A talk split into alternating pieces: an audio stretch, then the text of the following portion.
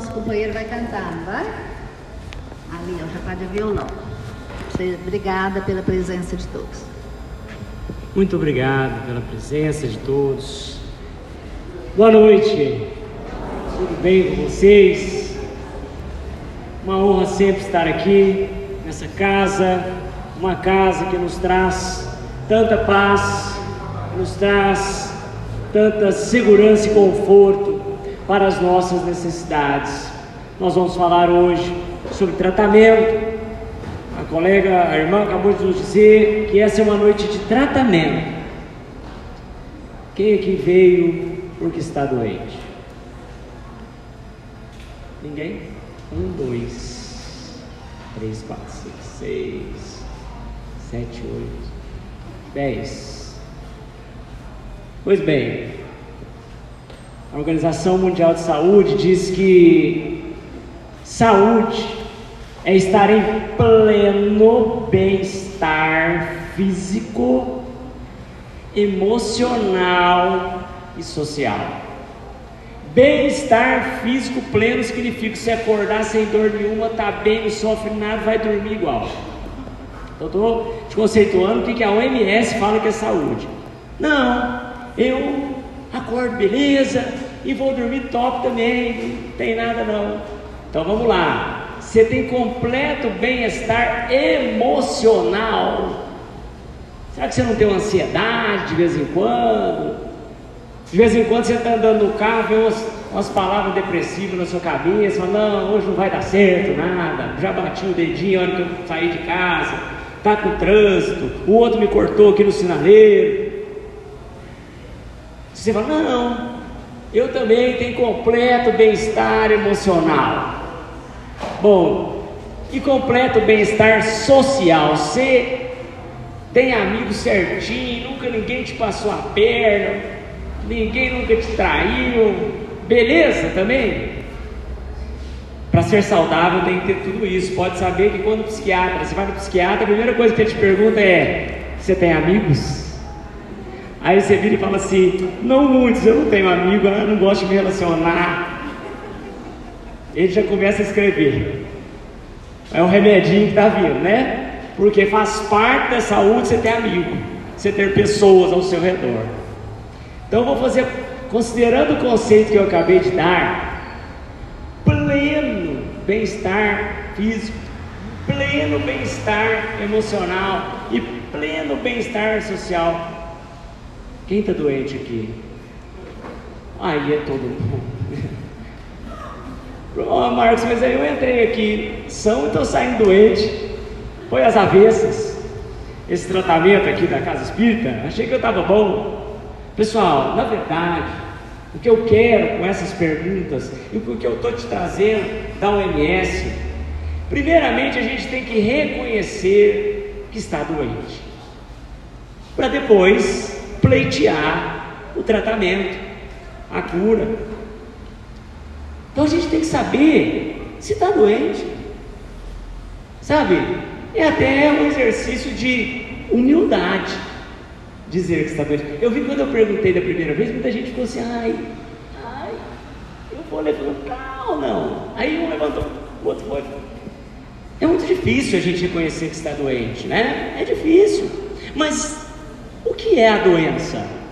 A doença nada mais é do que um aviso, uma mensagem do plano espiritual e do seu próprio organismo. Ele está te dando uma mensagem, um alerta de que algo está em desequilíbrio, algo não está bem. Quando surge uma febre em você, ou no seu filho, uma febre, Todo mundo fica alerta, né? Nossa, menino está com febre. Ninguém gosta de febre aqui. Tem certeza que ninguém gosta.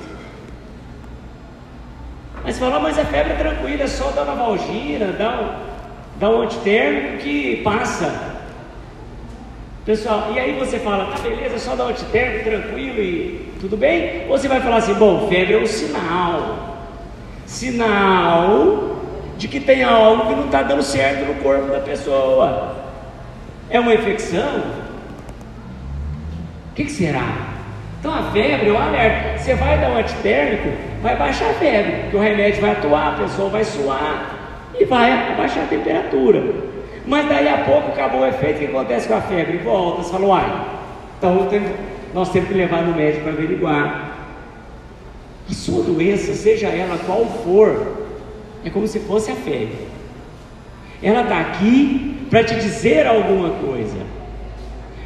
Você tem que refletir o que está em desequilíbrio, ou o que, que esteve em desequilíbrio aí no passado, que culminou com essa febre sua, que culminou com essa doença sua. O que, que aconteceu? O que, que está acontecendo? Mas você só vai chegar a essa conclusão se primeiro você falar assim: eu estou doente, tem algo errado. A partir do momento que você chegar a essa conclusão, e talvez hoje com essa pergunta que eu fiz, você é, possa compreender isso, você começa a olhar para si mesmo e procurar saber. Foi uma tristeza muito grande na minha vida que me fez chegar a esse problema cardíaco. Não, foi porque eu comi mesmo. Eu mando um torresmo para dentro, amanhã é feriado. Pururuca lá em casa já está sequinha, é só esperar o óleo. Desequilíbrio, não é? Quando você está com colesterol alto, você procura um nutricionista para ele controlar a sua alimentação. Ele vai falar para você assim: torresmo não vai dar, né? Não dá. É melhor você comer chuchu, né? Como um chuchuzinho. Aí outra falou assim, o chuchu temperadinho. Você gosta do tempero. Vocês gostam de chuchu aqui? Olha. Chuchu. Aí o que, que você faz? Vou comer chuchu a mês inteiro. Aí no final do mês você faz lá o triglicérides, o glicerol. Beleza. Não é? Tô zero. Mostra com a família. Meu, meu colesterol tá zerado. Meu pré-diabetes também está abaixo de 100. Fiz um mês que eu não como açúcar, nutricionista, é barrinha de proteína, é, é aveia, ah, comi nada de doce. Eu vi aquele figo em calda, mas eu me contive. Aí faz o exame de sangue, vai lá, fura o dedinho lá, glicemia 90, mostra para mundo aí, ó, minha diabetes passou. Conta que beleza, tem meu gricinho? Um pouquinho. Aí no outro dia que você faz, desce aquele doce de fibra lá, porque eu queria comer, tem um mês que eu estou querendo comer calda, está até grossa aqui. O que, que vai acontecer com você? Ah, no próximo exame pode ter certeza. O pré-diabetes, às vezes não é mais pré, né? Tudo é uma questão de descontrole, é um descontrole alimentar que acontece na vida da gente. Né? Então, a gente tem que primeiro se conscientizar e resignar. E o mais difícil, ser grato. Nossa, mas ser grato pela minha doença, pelo meu pré-diabetes, pela minha pressão alta. Grato porque estão te dando um sinal. O plano espiritual está te dando um sinal de alerta. Você ainda está aqui.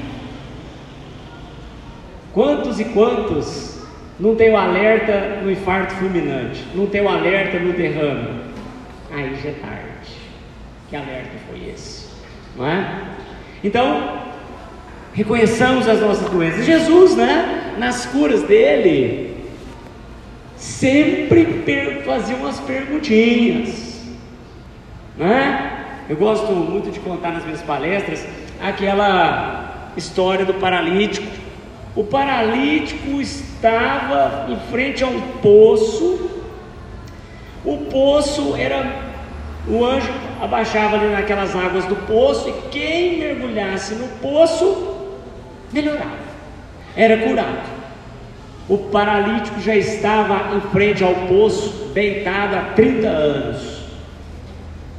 Infelizmente, na época de Jesus não havia cadeira de rodas, eles ficavam deitados.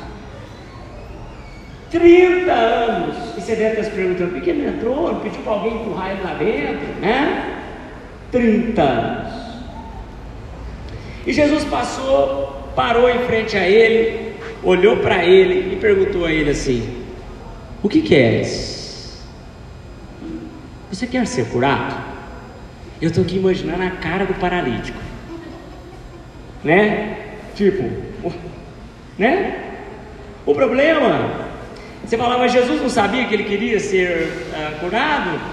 É óbvio que ele queria ser curado, mas Jesus queria ter certeza. Jesus sabia disso, que ele queria ser curado, mas Jesus queria que ele dissesse: Jesus, eu quero ser curado. A gente é muito complexo. Nós, seres humanos, somos muito complexos psiquicamente. A gente às vezes fala que quer ser curado, mas lá no fundo, que os psicólogos, Freud chama de inconsciente, você não quer ser curado. Você fala, uai, como assim? Às vezes o por fora fala, mas o lá no fundo o inconsciente fala, eu quero não. Fala, mas isso é inconcebível. Então vamos falar, vamos conversar aqui. Tem uma história lá é, da mulher é, que descobriu que estava com câncer. Antes dela descobrir isso, o marido dela fazia happy hours, todo dia tinha hora extra, tinha dia que não dormia em casa, os filhos não visitavam essa mulher, a família era toda espalhada, ninguém ligava para ninguém, o pessoal do centro nem ia na casa dela. Aí quando veio o diagnóstico de câncer, o que, que aconteceu? O marido começou a chegar às 17 horas todo dia religiosamente. Parou happy hour. Começou a trazer chocolate para ela, flores para ela, coisa que ele jamais fazia. Os filhos começaram a ligar todo dia. Os filhos começaram a ir nos almoços de domingo que ela chamava e eles falavam assim: ah, não, Vou não, tem que ir no praia. Eu tenho uma festa uma criança para ir. Todo lugar, menos na casa da mãe. O pessoal do centro religiosamente ia lá fazer oração com ela. E ela descobriu o câncer. E isso aconteceu. E ela se curou do câncer. Foi no médico, o médico oncologista a curou. Passou um tempo, o câncer voltou. E o médico perguntou a ela como é que foi esse, como é que foi esse momento do câncer, primeiro câncer para você? Ela disse, doutor, eu estava doente, mas era muito bom. Eu tinha meu marido em casa, eu tinha meus filhos em casa, eu tinha o centro espírita lá em casa. Quando eu melhorei, doutor, o marido voltou para o happy hour. Os meus filhos sumiram. Pessoal do centro não vai mais lá. Aí o médico completou e disse: Você então resolveu fazer o câncer de novo. Então, o que eu quero dizer para vocês é que às vezes é inconsciente. Estar doente significa estar mais acolhido. Às vezes você não sabe disso, você quer melhorar, mas na verdade no fundo, lá no inconsciente, que é, a gente não conhece mesmo, está falando assim: não, Quantas pessoas eu não vejo chegar de manhã na segunda-feira e falar para mim assim: Eu podia tanto ficar doente para não ir trabalhar.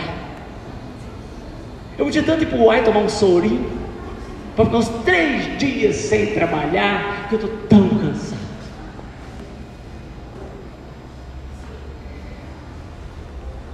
A doença parece que é a saída para os problemas. Eu vou fugir do trabalho, eu vou para o INSS. E aquela pessoa que está no INSS ganhando um ordenadinho do INSS que está doente? Será que ele quer melhorar? Porque se ele melhorar, vai ter que voltar a trabalhar. E talvez quando ele voltar, a empresa vai mandar ele embora. Porque não tem estabilidade, estabilidade é só para acidente. Não tem estabilidade. Então a empresa voltou, voltei. Então, tchau. Isso tudo está no inconsciente das pessoas e que talvez Jesus explica-nos com essa pergunta: o que você realmente quer para mim? Você quer mesmo? Porque ali na porta do poço ele fazia o dinheirinho dele, todo mundo dava o dinheirinho para ele. Agora, se ele melhorar, qual a razão? Se dá uma esmolinha. Entendeu? Isso tudo Jesus fez, explica, isso que eu demorei aqui uns 5 minutos para explicar, de 5 a 10, Jesus fez uma pergunta. Você quer mesmo? Isso foi, e aí o que ele falou? Quero. Ele falou, pode levantar aí, não precisa nem entrar na água. Pode levantar, pega o seu, seu tatame que você dorme aí e vá. E o paralítico andou. Se, eu fico imaginando, se Jesus, ele está aqui, mas vamos supor que Jesus chega aqui e fala assim: vem curar. Vai lotar, né? Se der na televisão, então Jesus está no centro Missão e Luz curando a galera. Uh, esvazia Uberlândia, região e o país. Vai tudo parar aqui. Mas pessoal, ainda vai ter gente reclamando do calor. Jesus está aqui dentro curando e o cara vai estar tá calor demais. Não estou aguentando essa multidão aqui. Podia restringir lá. Podia ser só de Uberlândia, aqui que tem gente fora aqui. Ia ter cara reclamando que Jesus está curando, não é? Então, até que ponto isso, o problema não está na gente? Porque era hora de chegar e falar assim, cara, graças a Deus Jesus está aqui fisicamente. Se precisar de ficar um mês aqui de, de fora, eu vivo. Chove pedra, canivete. Sabe? Então, às vezes o problema é a gente, a gente fica reclamando das coisas. Existe sempre uma doença pior que a sua. Existe sempre uma doença pior que a sua. Chico Xavier já dizia: vá amparar, se você tiver com, sabe, é, com vontade de chorar, vai amparar alguém que está mais necessitado que você. Quem tem, ah, é, quem tem a caridade, irmãos, não tem tempo para chorar, sabe? Então, é ideal, é importante que você faça reflexão, seja mais grato. A gratidão, gente, já está comprovado cientificamente. Oh, a ciência está começando a entender. A ciência material, porque nós estamos falando de espiritual. Há quantos anos a gente fala de espiritualidade? E a ciência fecha os olhos. A ciência já começou a entender através dos exames dos cientistas que a gratidão melhora os níveis de endorfina. Se você é grato pelas coisas, ser melhor, o seu organismo funciona melhor, ele fica mais equilibrado. Se você reclama, o que, que é reclamar? Clamar de novo. É você falar, não, mas está calor demais. Aparece tá até bom, mas não estou aguentando. Eu estou suando. Não adianta tomar banho. Meu Deus do céu, manda uma chuva, pelo amor de Deus. Aí cai a tempestade fala assim, também não precisava ser assim. Nem tanto, não dou rondon. Aí tá ruim para nós também. Aí a reclamação é eterno. Você fica mandando para o universo só coisa ruim que te desequilibra. Você já ficou perto de gente que reclama? Ai, é muito ruim. Bom dia para a pessoa que reclama é só para você, para mim não é. Oi fulano, beleza? Não encontro uma amiga há muito tempo, cruzando na Rondon, estou atravessando. Ô, oh, beleza? Você tudo bem? Tranquilo você? Eu? Não, mas não estou bom, não vem cá te contar. Nossa, vou te contar um negócio. Minha vida está ruim. Você fica jogando para o universo coisa ruim. Para com isso. Seja mais grato. Pô, tá calor. Eu sou grato porque tá calor. Ah, isso é de Deus. É, gratidão é de Deus mesmo.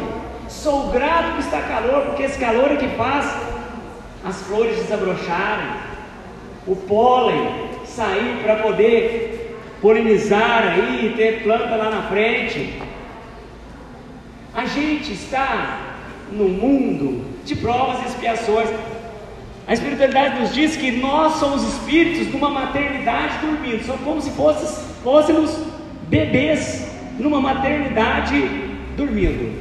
Esse é o espírito humano, bebê dormindo numa maternidade. O que eles quiseram dizer, o que, que um bebê faz na maternidade? além de dormir? Chora. Ele está com fome? Chora. Aí você amamenta. Aí ele faz cocô? Chora. Aí troca a fralda. Aí ele fica com sono, ele chora. Até que ponto nós não continuamos chorando por tudo? Até que ponto nós não somos esses bebês que a espiritualidade diz? De tudo está ruim. Ah, está calor, eu vou chorar porque está calor. Chorar é reclamar. Ah, está frio demais, meu Deus do céu, não tenho. Ah, está frio demais, eu gosto muito mais do calor. Esse frio, não tem jeito, a gente não tem lugar. Por que não? Cara, que legal. O frio as pessoas ficam bonitas. Olha que beleza o calor. A gente tem calor no Brasil. Imagina na Noruega, que é menos 30. Imagina nos polos. No calor eu posso me deliciar no chuveiro frio. Não vou gastar tanta energia assim. Tem que ser grato de alguma maneira. Você tem que jogar isso. Comece a exercitar. Sabe por quê? Ser grato é muito difícil. Ser reclamão é muito fácil, porque a gente é bebê dormindo na maternidade. Reclamar é muito fácil. Vai ter sempre aquele que vai te ouvir e falar, ah, é mesmo. Mas esse é mesmo, o cara ele já está impregnado com aquela reclamação. E ele vai reclamar daí para frente. A gratidão vai te melhorar, sabia? A gratidão faz parte desse tratamento. A gente tem que ser então grato. A gente tem que dizer obrigado pela doença, porque talvez se não fosse doença, você não estava aqui. A maioria das pessoas que vem para o centro espírita vem pela dor, vem pelo adoecimento. Ah, eu preciso melhorar. Quer ver uma coisa que é errada também? Aí você vem, passa um mês ali no tratamento. Aí o pessoal da mesa fala assim: beleza, a irmã até falou assim: oh, você melhorou, você volta aqui. O que, que a pessoa faz? Uh, melhorei, tchau. O dia que eu tiver ruim, eu volto. Fica aqui. Ouve a gente. Exercite e ajude as pessoas que estão na sua condição hoje. Faça disso um compromisso. Eu melhorei, graças ao centro, pode ser esse, o outro, o outro, graças à espiritualidade, graças a Jesus, não importa. Eu melhorei. O que eu posso fazer pelo meu próximo? que talvez está batendo cabeça e não sabe que existe uma saída espiritual. Pô, ele lá. Sabe? Talvez se ele ouvir o terceiro, porque você não adianta ser amigo, irmão, pai, você falar não adianta, mas ouvir um terceiro, ouvir uma música bonita do meu amigo ali, uma voz, né, que nos faz ficar uma vibração ótima, a gente sai tudo equilibrado aqui. Por que não trazer pessoas para aqui, para o outro? Você não importa, é você falar: eu melhorei e eu vou fazer algo para alguém. É isso que eu quero de você. É isso que a espiritualidade que está aqui quer de você. Jesus vai estar aqui, né? Materializado, vamos falar, que é o meu exemplo. Ele está aqui em espírito, materializado. Ele vai, você está pronto para ele chegar para você? Você chegou no lugar da sua fila. Você chegou, não reclamou, chegou. Jesus vai olhar com aqueles olhos no fundo dos seus e perguntar assim: O que te adoeceu? Porque ele vai perguntar, né? Você quer melhorar? Mas antes ele vai falar assim: Por que, que você está doente? Qual foi a causa dessa doença? E talvez você não saiba responder mas hoje você sai daqui pensando nisso. Qual foi a causa da minha doença? Você vai falar para Jesus: Ah, a causa da minha doença foi, minha, foi meu divórcio, eu fiquei muito triste. A causa da minha doença foi o falecimento do meu filho, que eu fiquei muito triste. Né? Não sei. Você vai chegar nessa conclusão hoje, amanhã, no mês que vem. A semente está plantada na sua mente por que você está doente? Quando você tiver essa resposta, ele vai vir para a segunda pergunta para você. E você quer melhorar? Reflita. A partir do momento que você disser um enorme sim, mas um sim de consciente e inconsciente, Porque o nosso inconsciente é 90% obscuro. O nosso consciente é 10%, é como se fosse um iceberg. A pontinha do iceberg é 10%. O fundo do iceberg, aquela pedra de gelo, é ali que está o seu íntimo. É ali que você tem que observar. Você quer melhorar?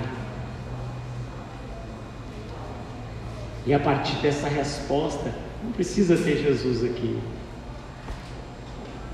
Essa resposta é uma resposta que você tem que dar para você mesmo. É uma resposta que seu coração dar. Nós somos filhos de Deus, Deus é amor. Comecemos a exercitar o amor. Se nós somos a semelhança dele, nós somos seres de amor. Onde está o amor dentro de nós? Onde ele está perdido nesse mundo material? Onde está perdido nesse mundo de prazer? Onde ser feliz é vendido como ter prazer. E aí você não tem prazer, você fala que não é feliz e entra em depressão. Dando um exemplo. Se eu chegar uma barra de chocolate belga aqui, notadamente se as meninas estiverem de TPM. Primeiro pedaço vai ser um prazer. Não significa que você está feliz. Ela está com dor. Vai ser um prazer momentâneo. A mãe, quando vai dar à luz num parto normal,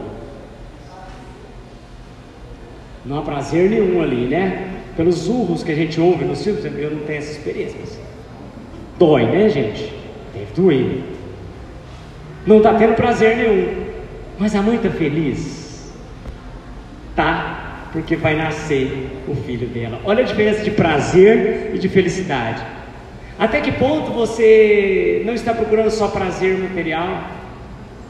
Procure a sua felicidade, procure esse conhecimento interno, procure se harmonizar com o amor de Deus, porque a partir daí o caminho se descortina para a sua cura, para o seu tratamento, para o que você almeja na sua vida.